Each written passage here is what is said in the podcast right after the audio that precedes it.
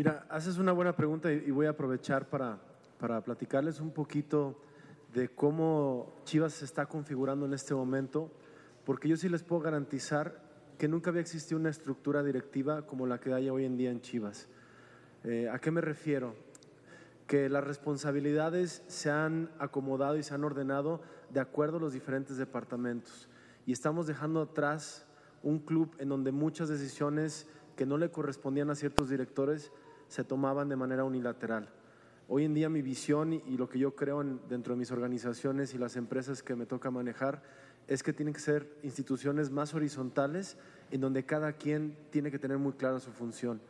Y para mí es muy importante la llegada de Ricardo, pues no solamente por el, bagaje que lo acompaña, el éxito que lo acompaña en su carrera, sino porque además llega en un lugar, en un momento en el club, en donde va a poder ejercer lo que mejor sabe hacer bien, sin distracciones, enfocado 100% al éxito del primer equipo.